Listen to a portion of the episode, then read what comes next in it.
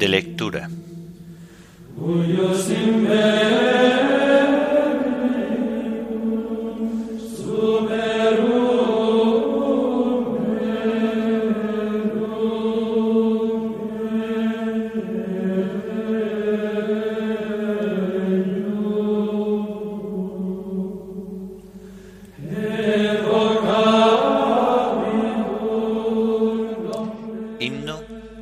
Tierra extraña peregrinos.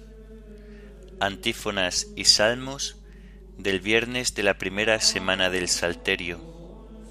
Lecturas y oración final del viernes de la quinta semana del tiempo de Cuaresma.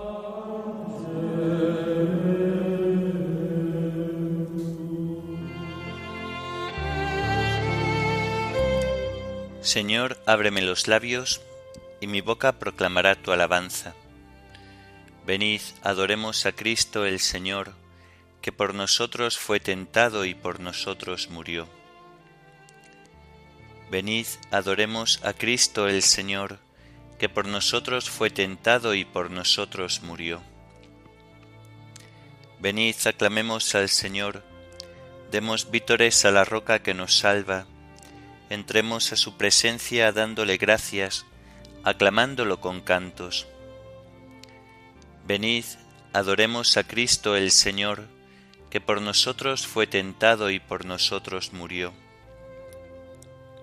Porque el Señor es un Dios grande, soberano de todos los dioses, tiene en su mano las cimas de la tierra, son suyas las cumbres de los montes, suyo es el mar porque Él lo hizo, la tierra firme que modelaron sus manos. Venid, adoremos a Cristo el Señor, que por nosotros fue tentado y por nosotros murió. Entrad, postrémonos por tierra, bendiciendo al Señor Creador nuestro, porque Él es nuestro Dios y nosotros su pueblo, el rebaño que Él guía. Venid, adoremos a Cristo el Señor, que por nosotros fue tentado y por nosotros murió. Ojalá escuchéis hoy su voz, no endurezcáis el corazón como en Meribá, como el día de Masá en el desierto, cuando vuestros padres me pusieron a prueba y me tentaron aunque habían visto mis obras. Venid, adoremos a Cristo el Señor, que por nosotros fue tentado y por nosotros murió. Durante cuarenta años aquella generación me asqueó y dije, es un pueblo de corazón extraviado que no reconoce mi camino, por eso he jurado en mi cólera que no entrarán en mi descanso. Venid, adoremos a Cristo el Señor, que por nosotros fue tentado y por nosotros murió. Gloria al Padre y al Hijo y al Espíritu Santo, como era en el principio, ahora y siempre, por los siglos de los siglos. Amén. Venid, adoremos a Cristo el Señor, que por nosotros fue tentado y por nosotros murió.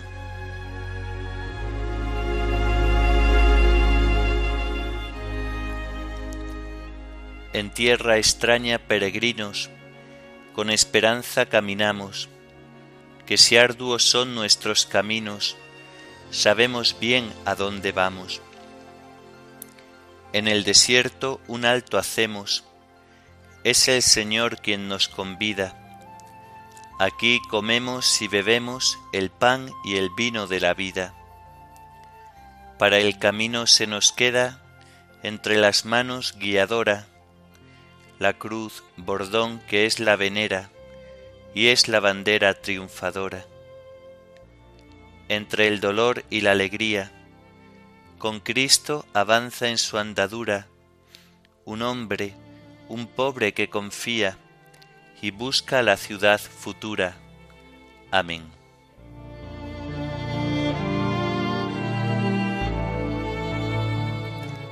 Levántate, Señor, y ven en mi auxilio. Pelea, Señor, contra los que me atacan, guerrea contra los que me hacen guerra. Empuña el escudo y la adarga. Levántate y ven en mi auxilio. Di a mi alma, yo soy tu victoria.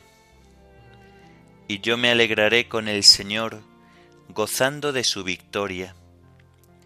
Todo mi ser proclamará, Señor, ¿quién como tú, que defiendes al débil del poderoso, al pobre y humilde del explotador? Se presentaban testigos violentos, me acusaban de cosas que ni sabía, me pagaban mal por bien, dejándome desamparado. Gloria al Padre y al Hijo y al Espíritu Santo, como era en el principio, ahora y siempre, por los siglos de los siglos. Amén. Levántate, Señor, y ven en mi auxilio.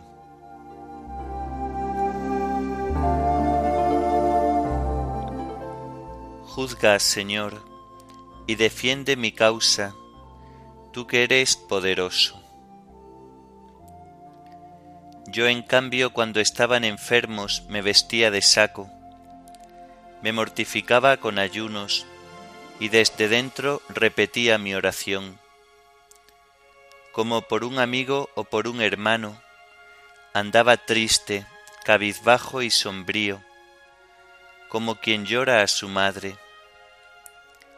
Pero cuando yo tropecé se alegraron, se juntaron contra mí y me golpearon por sorpresa, me laceraban sin cesar. Cruelmente se burlaban de mí, rechinando los dientes de odio. Gloria al Padre y al Hijo y al Espíritu Santo, como era en el principio, ahora y siempre, por los siglos de los siglos. Amén. Juzga, Señor, y defiende mi causa, tú que eres poderoso.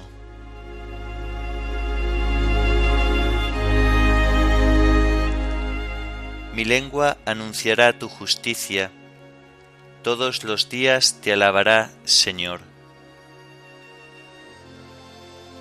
Señor, ¿cuándo vas a mirarlo? Defiende mi vida de los que rugen mi único bien de los leones. Y te daré gracias en la gran asamblea, te alabaré entre la multitud del pueblo. Que no canten victoria mis enemigos traidores, que no hagan guiños a mi costa los que me odian sin razón.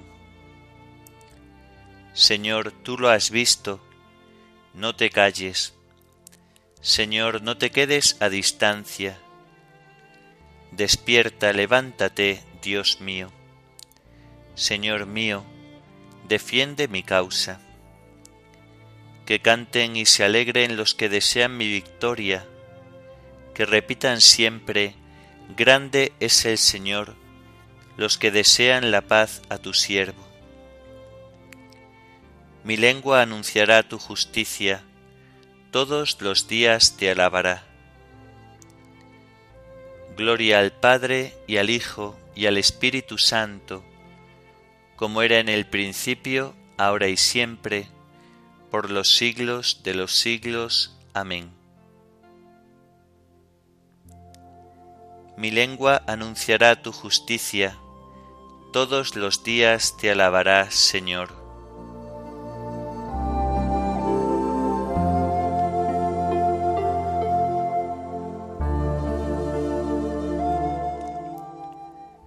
Convertíos al Señor Dios vuestro, porque es compasivo y misericordioso. De la carta a los Hebreos. Si alguno se hace perfecto por medio del sacerdocio levítico, pues en él se basa la legislación dada al pueblo, ¿qué falta hacía que surgiese otro sacerdote en la línea de Melquisedec y que no se le llame de la línea de Aarón? Porque cambiar el sacerdocio lleva consigo forzosamente cambiar la ley. Y ese de que habla el texto pertenece a una tribu diferente, de la que ninguno ha tenido que ver con el altar. Es cosa sabida que nuestro Señor nació en Judá, y de esa tribu nunca habló Moisés tratando del sacerdocio. Y esto resulta mucho más evidente si surge otro sacerdote a semejanza de Melquisedec, que lo sea no en virtud de una legislación carnal, sino en fuerza de una vida imperecedera, pues está atestiguado, tú eres sacerdote eterno, según el rito de Melquisedec. Es decir, por una parte se deroga una disposición anterior, por ser ineficaz e inútil, pues la ley no consiguió hacer perfecto nada, y en cambio se introduce una esperanza más valiosa, por la cual nos acercamos a Dios. Aquí no falta además un juramento, pues aquellos fueron sacerdotes sin garantía de juramento. Este en cambio por el juramento que le hicieron al decirle, el Señor lo ha jurado y no se arrepiente, tú eres sacerdote eterno, señal de que Él, Jesús, es garante de una alianza más valiosa. De aquellos ha habido multitud de sacerdotes, porque la muerte les impedía permanecer.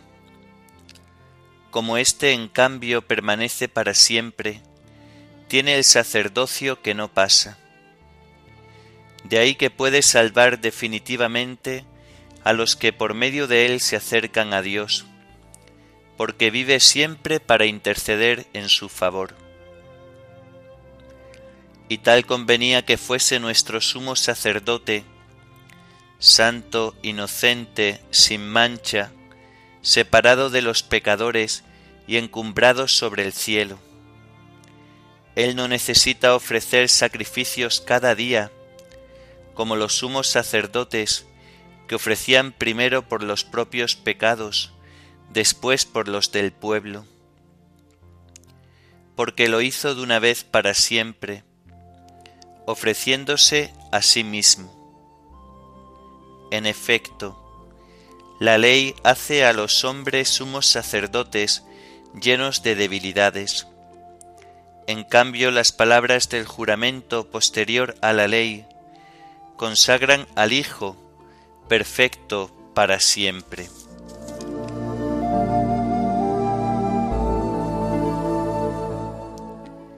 Cristo no se confirió a sí mismo la dignidad de sumo sacerdote, sino aquel que le dijo, Tú eres sacerdote eterno, según el rito de Melquisedec.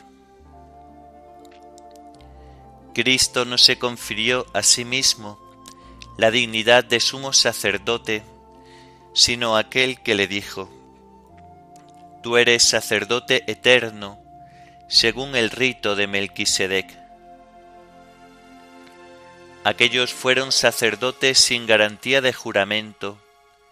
Jesús, en cambio, por el juramento que le hicieron al decirle, Tú eres sacerdote eterno, según el rito de Melquisedec.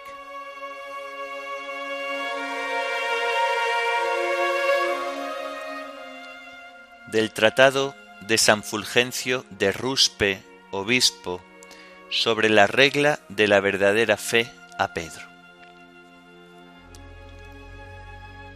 En los sacrificios de víctimas carnales que la Santa Trinidad que es el mismo Dios del Antiguo y del Nuevo Testamento, había exigido que le fueran ofrecidos por nuestros padres, se significaba ya el don gratísimo de aquel sacrificio con el que el Hijo único de Dios, hecho hombre, había de inmolarse a sí mismo misericordiosamente por nosotros.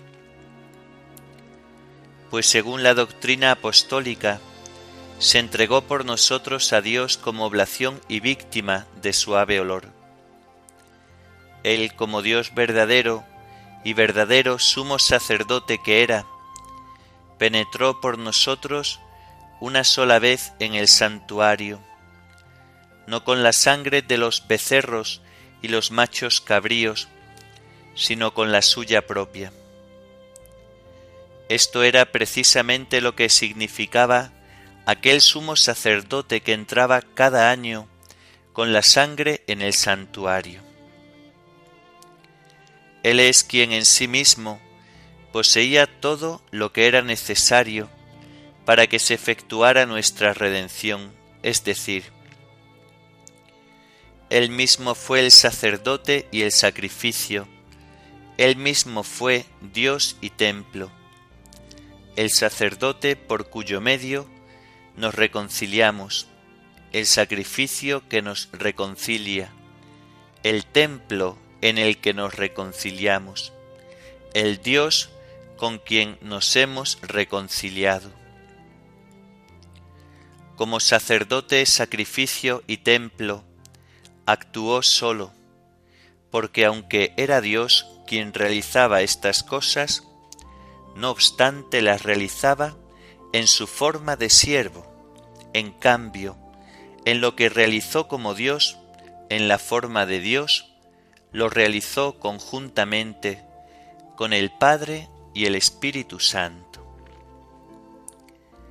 Ten pues por absolutamente seguro, y no dudes en modo alguno que el mismo Dios unigénito, Verbo hecho carne, se ofreció por nosotros a Dios como oblación y víctima de suave olor. El mismo en cuyo honor, en unidad con el Padre y el Espíritu Santo, los patriarcas, profetas y sacerdotes ofrecían en tiempos del Antiguo Testamento sacrificios de animales, y a quien ahora, o sea, en el tiempo del Testamento Nuevo, en unidad con el Padre y el Espíritu Santo, con quienes comparte la misma y única divinidad. La Santa Iglesia Católica no deja nunca de ofrecer por todo el universo de la tierra el sacrificio del pan y del vino, con fe y caridad. Así pues, en aquellas víctimas carnales se significaba la carne y la sangre de Cristo, la carne que Él mismo, sin pecado, como se hallaba, había de ofrecer por nuestros pecados, y la sangre que había de derramar en remisión también de nuestros pecados. En cambio, en este sacrificio se trata de la acción de gracias y del memorial de la carne de Cristo, que Él ofreció por nosotros, y de la sangre que siendo como era Dios, derramó por nosotros. Sobre esto afirma el bienaventurado Pablo en los Hechos de los Apóstoles. Tened cuidado de vosotros y del rebaño que el Espíritu Santo os ha encargado guardar, como pastores de la Iglesia de Dios, que Él adquirió con su propia sangre. Por tanto, aquellos sacrificios eran figura y signo de lo que se nos daría en el futuro. En este sacrificio, en cambio, se nos muestra de modo evidente lo que ya nos ha sido dado. En aquellos sacrificios se anunciaba de antemano al Hijo de Dios que había de morir a manos de los impíos. En este sacrificio, en cambio, se le anuncia ya muerto por ellos, como atestigua el apóstol al decir, Cuando nosotros todavía estábamos sin fuerza, en el tiempo señalado, Cristo murió por los impíos, y añade, Cuando éramos enemigos, fuimos reconciliados con Dios por la muerte de su Hijo.